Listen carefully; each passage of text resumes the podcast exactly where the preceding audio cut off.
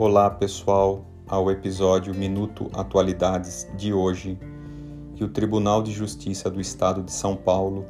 por meio de sua nona Câmara de Direito Privado, negou o recurso de um homem e determinou a prorrogação do pagamento da pensão à sua ex-mulher em razão da epidemia da Covid-19. De acordo com o julgado, a epidemia da Covid-19 ela configura situação excepcional e legitima a prorrogação da pensão a ex-cônjuge.